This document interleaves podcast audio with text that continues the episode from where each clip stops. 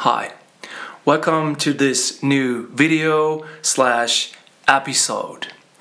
Today, I'd like to tell you about a personal experience that I had in the last few days, and it was somehow life changing for me because it changed my perspective. Um, I used to do a lot of research about the person Jesus Christ. And I believe in God for a long time.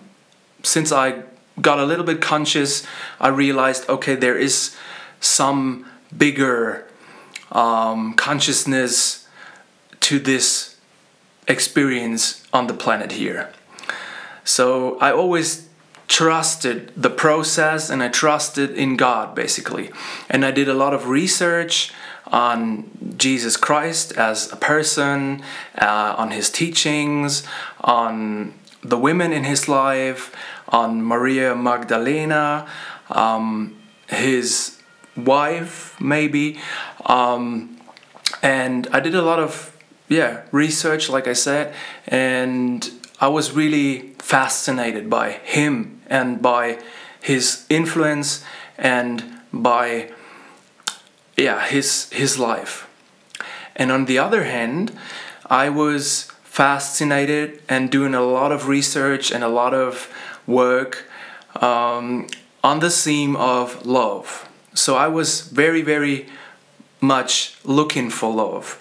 I was singing about love. I was writing about love. I was reading about love. I was basically trying to find love because I was cut off cut off from love for a very very very long time. Maybe for my whole life I would consider it.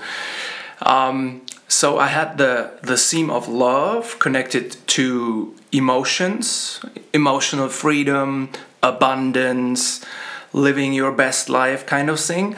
But in the particular uh, center of my research was always like love. What is love? How did, does love express in your in your everyday life? Um, and yeah how how are you able to to access love? And i figured out uh, due to a personal experience that there is a source of love within and this source can be blocked by suppressed emotions.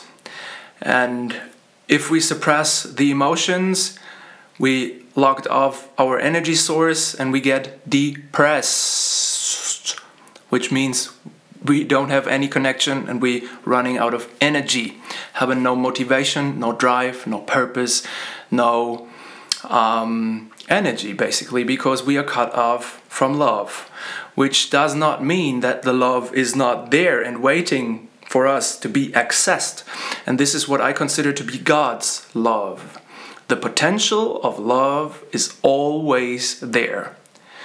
The only person who is able to cut you off from love is yourself. And the only person who can free this, this access to love again is yourself too. So it's all in your hand and it's all in your responsibility. Very important word responsibility. I'm going to talk about that in uh, another video. And now back to my personal experience. So I had this psychological pass and research on love, and I had this um, religious research on the person Jesus Christ.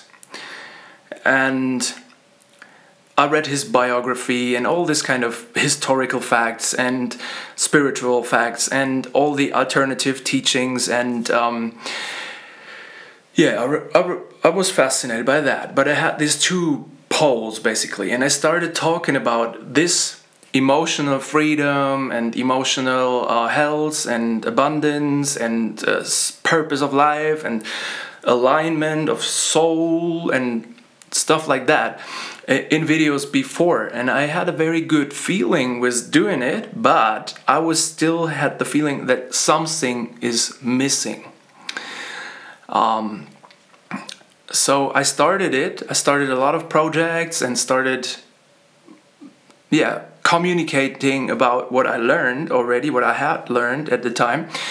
But I always stopped it after two or three weeks, and I had the feeling it's something is missing. And now I know what this something was because um, I had a very, very hard split up a few months ago, and this totally changed my perspective on life because one morning I was waking up and there was no fear. And then I realized I was in fear basically my whole life because I was cut off from love. So this source of love opened, and behind the love, there is the God experience. So you cannot grasp it, but you can kind of sense it in some moments. And I had this God experience kind of thing, and this experience merged to some extent this Jesus factor with this love factor. And I realized this is the same. Jesus Christ is the personification of God's love in human form. This is what I realized, and I was like, whoa! this is this is fundamental for me. yeah, this is this is my uh, uh, video for today. I hope I see you tomorrow.